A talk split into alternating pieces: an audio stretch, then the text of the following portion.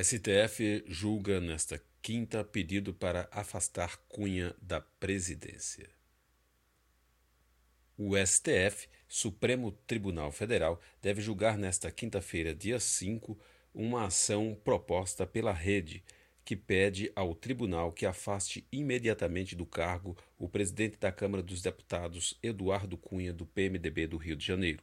O julgamento foi acertado entre o presidente do FT, STF, Ricardo Lewandowski, e o ministro Marco Aurélio Melo, relator da chamada ADPF, Ação de Descumprimento de Preceito Fundamental, apresentada pela rede e confirmado em sessão plenária. O principal argumento da ação é o que de Cunha, por ser réu em processo no FTS, STF não pode estar na linha sucessória da presidência da República, caso o vice-presidente Michel Temer, do PMDB, assuma a cadeira da atual presidente Dilma Rousseff, o que pode acontecer na próxima semana. Cunha se torna o primeiro na linha sucessória.